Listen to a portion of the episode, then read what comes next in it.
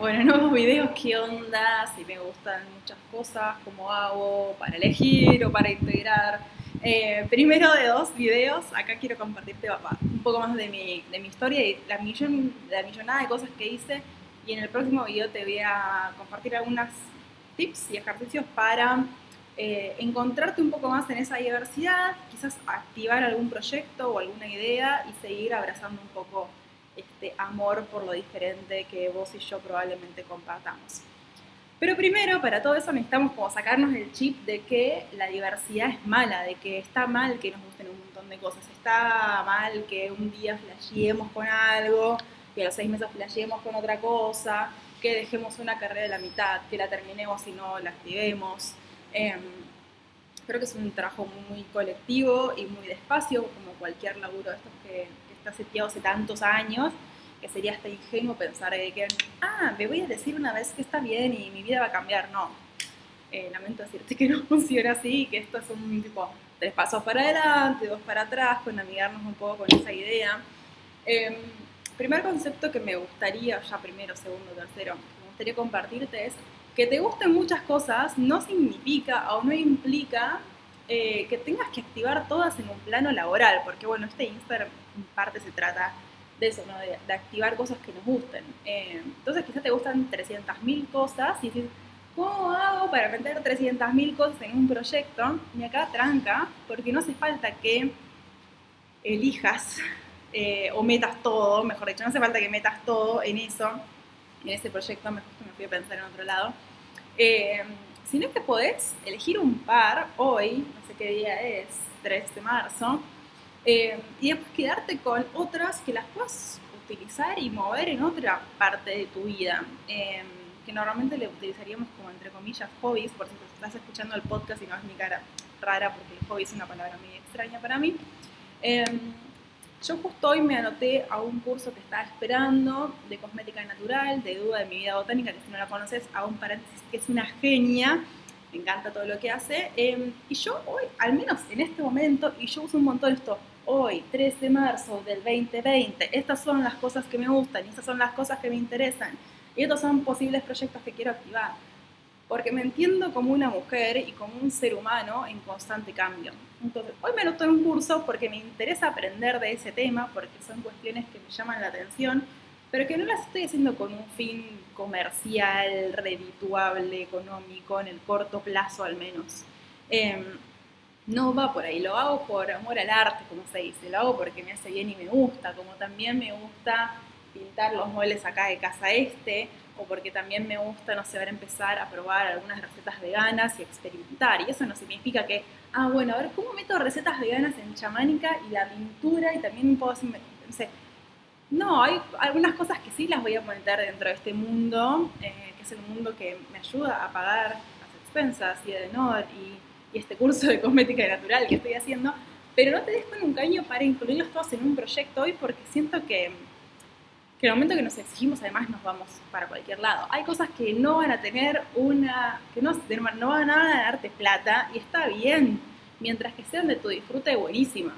Em, estaba pensando esto. Y además, no tenés que hacer todo, todo el tiempo, porque quizás en esas 300.000 cosas que te gustan, no te dan las 24 horas para laburar, ocuparte de tu casa, de tus vínculos, del curso de cosmética natural y, y los otros 999 mil cosas. Quizás hoy estás más enfocada en, invento, siete temas y dentro de tres meses hay un tema que sale, dos que entran, entonces em, va a haber un montón de cosas que te copen, pero no tenés que estar activándolas todo, todo el tiempo, sino como esto de, bueno, dejo fluir y, y que se vayan también alquimizando y que se vayan mezclando y quizás vuelves a traer algo de hace tres años que te llamaba la atención y das otra vueltita de horno. Eh, o más hoy con el tema de internet que hay tanto estímulo de afuera, dices, ah, esto está buenísimo, yo con el lettering ahora, y empiezo a escribir cualquier cosa. Eh, y quizás en dos meses se me pasa, y está bien. Entonces, parte de este video, quizás toca el timbre a alguien en cualquier momento que tenga un encuentro de KI, pero lo vamos a ir manejando y cortando el video cuando así suceda.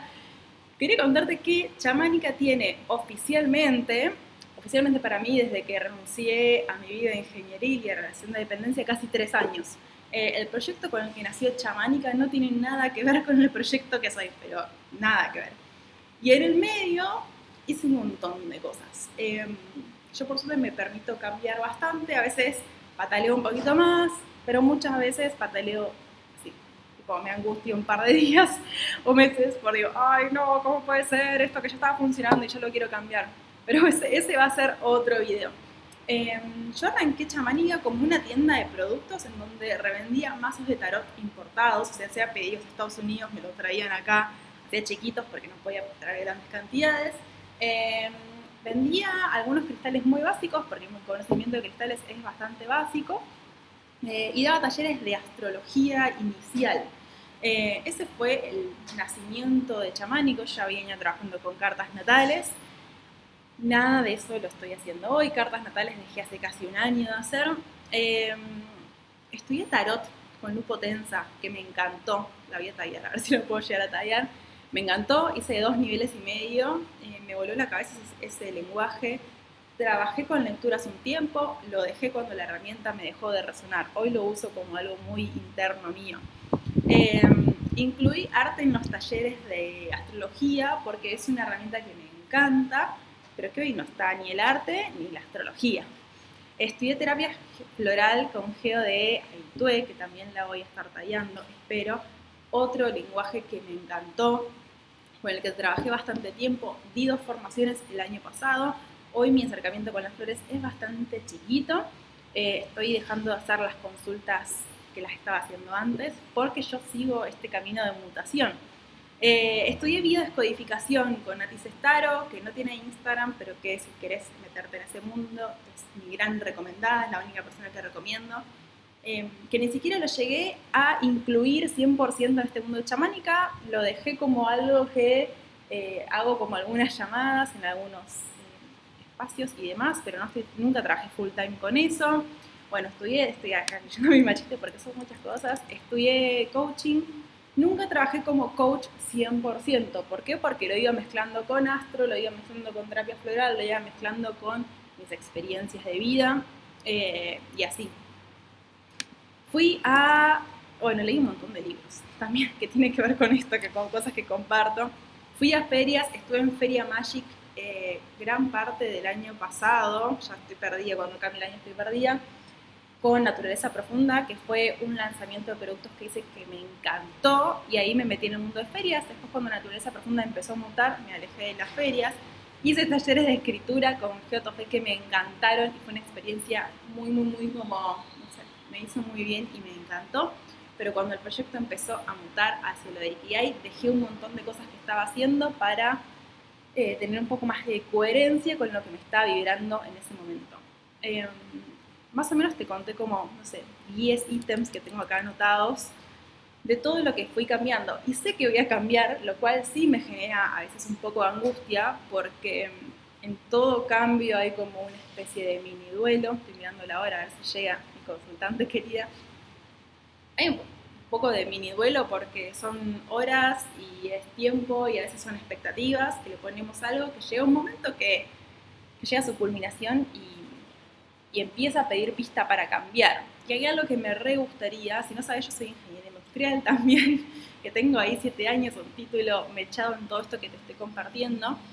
Em, que lo que tiene bueno esto de, ser cambiante y de permitirnos, palabra que me encanta, algo que me encanta, eh, ir probando y explorando, me queda un minuto para que el Instagram se me corte, tiene que ver con que a menos de que tengas un accidente cerebrovascular grave, eh, lo digo con mucha seriedad, o te hagan una lobotomía, no son cosas que te olvides, no son recursos que, ah, listo, eh, no sé, astrología, bueno, como no trabajo más con eso, se me fue de la mente. No, me enriqueció de millones de maneras. Todo el mundo ingenieril, aunque no se vea en este Instagram, me enriquece un montón chamánica, además de, de presentar a un montón de personas. Lo de biodescodificación, nunca trabajé 100% con esa herramienta, pero te juro que me atravesó por completo y, me permitió una mirada que voy viendo cosas eh, alrededor mío. Se me va a cortar este audio, así que te voy a grabar el otro, ni bien termine mi encuentro de Ikigai, en donde te voy a estar pasando como más ejercicios. Este es como más explosión de mi vida.